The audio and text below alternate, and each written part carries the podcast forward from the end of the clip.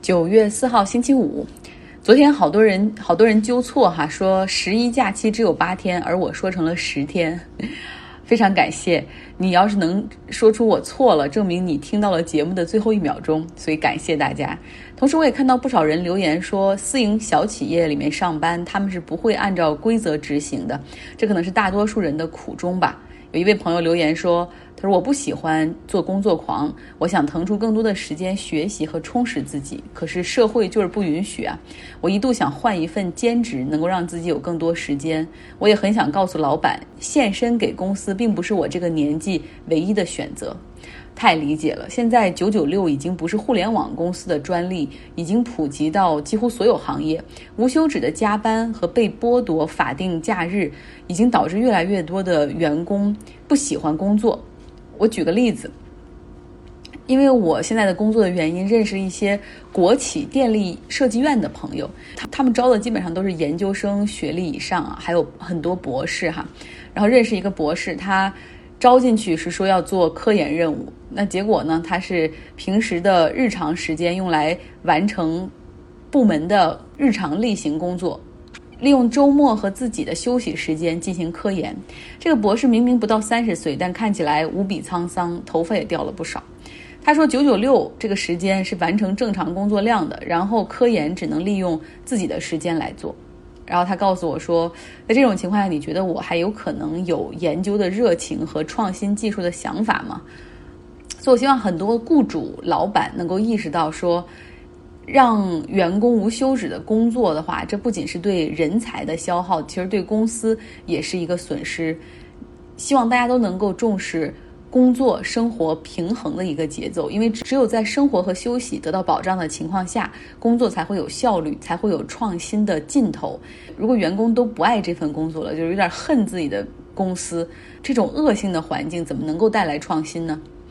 如何和老板说不？怎么能够通过自己去打破和改变职场文化中的毒瘤？我相信这个很多人都很向往。这可能也就解释了为什么一部日本电视剧《半泽直树》那么受欢迎。不仅在国内，我看好多人都在看。另外，在日本，它的收视率更高。你知道，日本的那些年轻人在会社里工作都被叫做。社畜就是会社的畜生，就是老板和部长或者上司根本不把他们当人，所以作为社畜，怎么改变自己的境况？哈，虽然真实中很难做到像半泽直树那样以牙还牙、加倍奉还，但是看一下也觉得蛮过瘾的。这部电视剧在日本的收视率超过百分之二十。今天美国股市迎来大跌，纳斯达克跌幅近百分之五，道指跌百分之二点七八，标普跌百分之三点五一。不说为什么下跌了吧，总之那可以下跌的理由太充分了，终于跌了。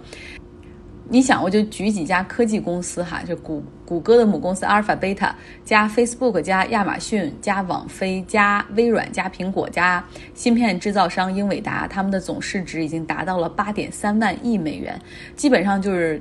等于德国加日本这两个国家的 GDP 的总和，是不是这一轮的泡沫吹得太大了呢？今天这样的一跌，也只不过是让三大股指回到了一周之前的水平。那在今天之前，哈，在出现这个跌势之前，亚马逊今年涨了百分之九十，苹果今年涨了百分之八十，微软和 Facebook 各涨了百分之五十。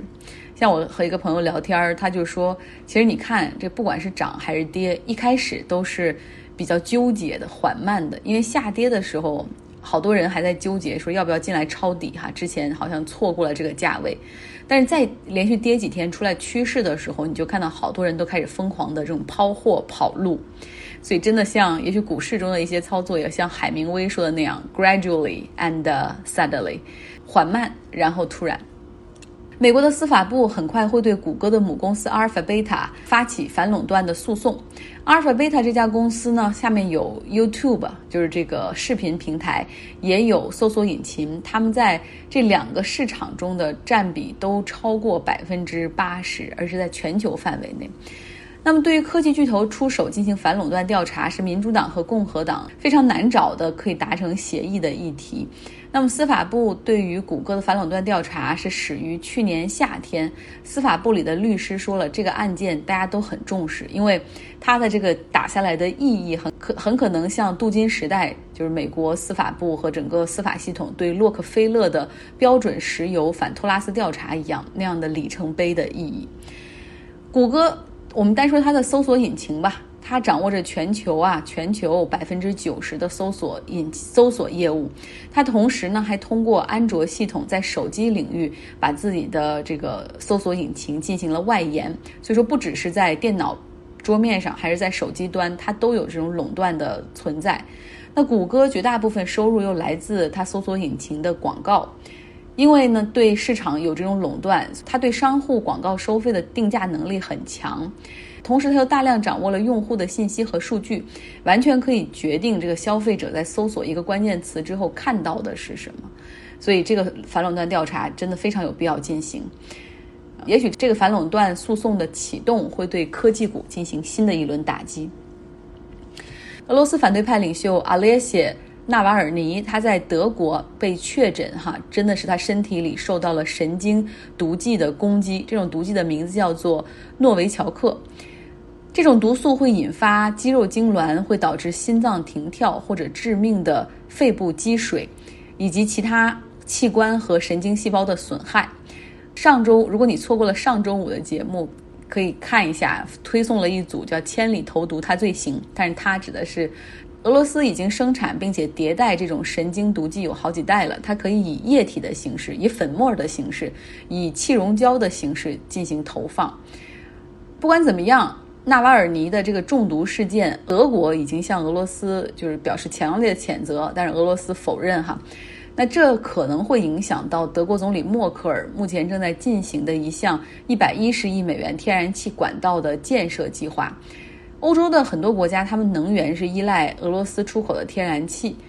此前呢，德国向俄罗斯能源巨头 Gazprom 进行采购，建一条从俄罗斯然后铺到波罗的海下面直达德国的天然气管道。这样的话，德国就可以直接从俄罗斯购买天然气，不需要途经那么多国家。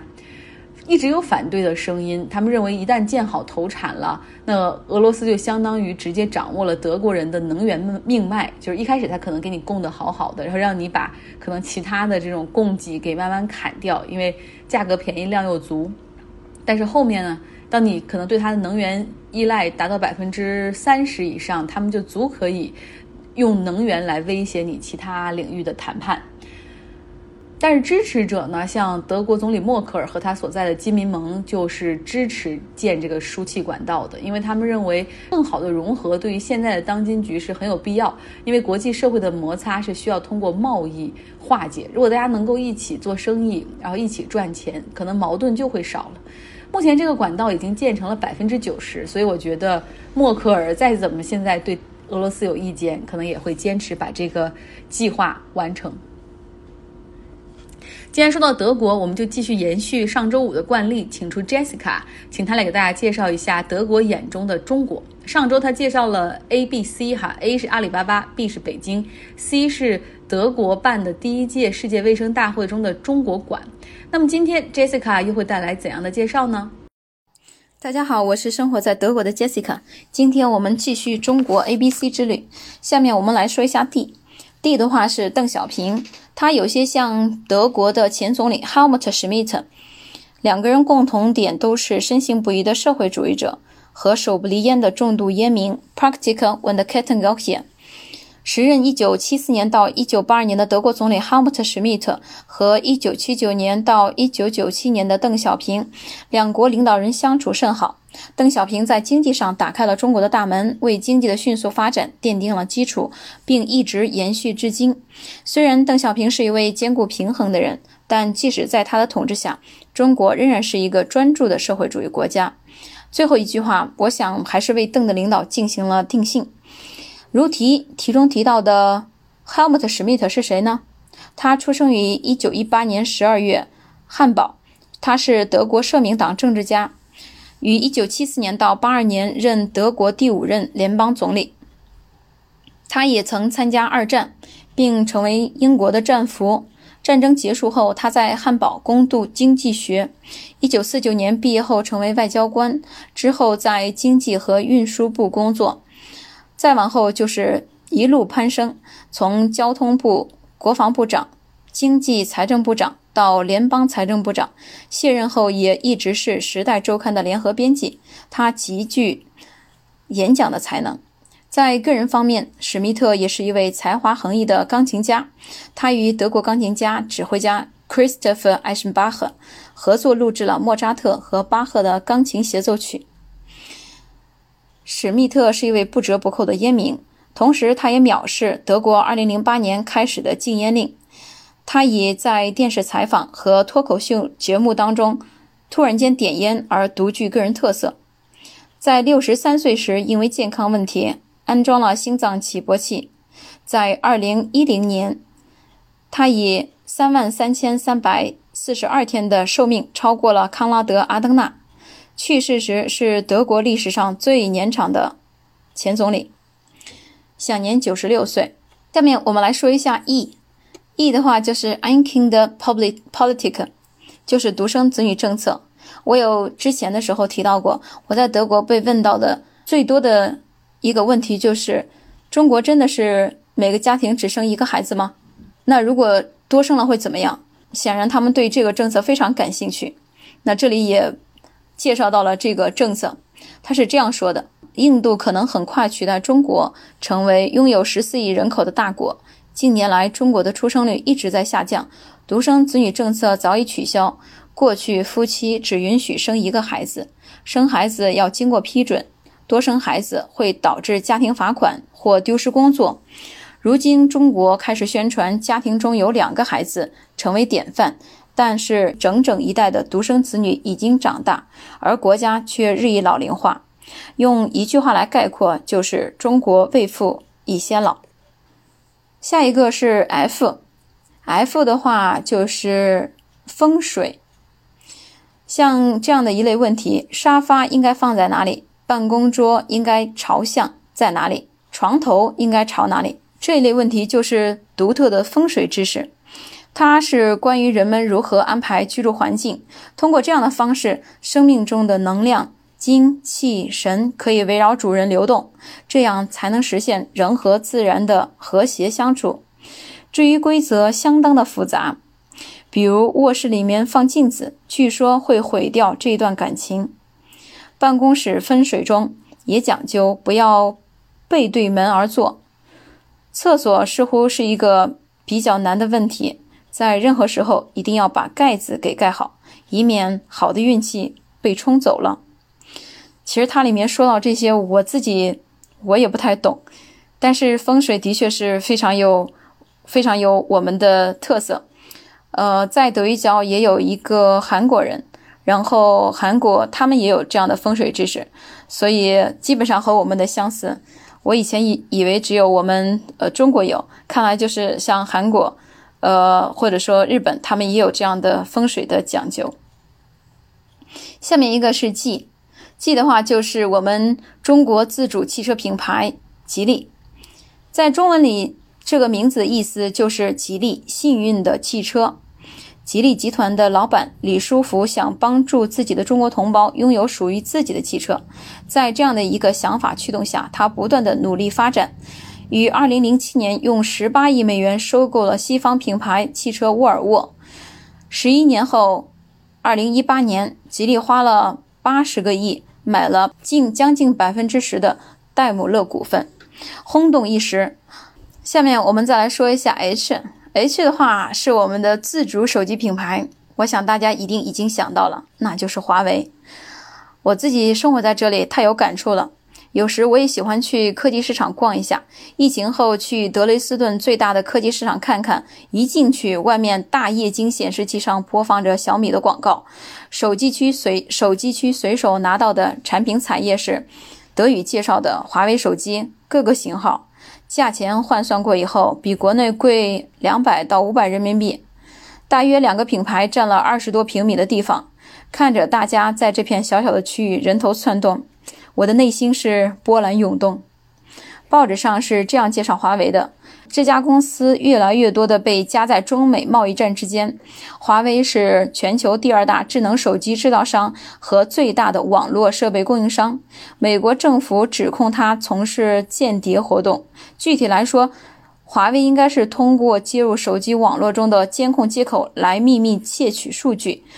但敏感数据的泄露还没有得到进一步的证实。尽管如此，一些国家还是排斥华为建设 5G 网络。德国暂时目前还没有这样做。我们再来说一下“爱”。爱的话，在德语里面有一个单词是以“爱”开头的，那就是生姜 （ingwer）。在英语里面，姜的单词是 ginger。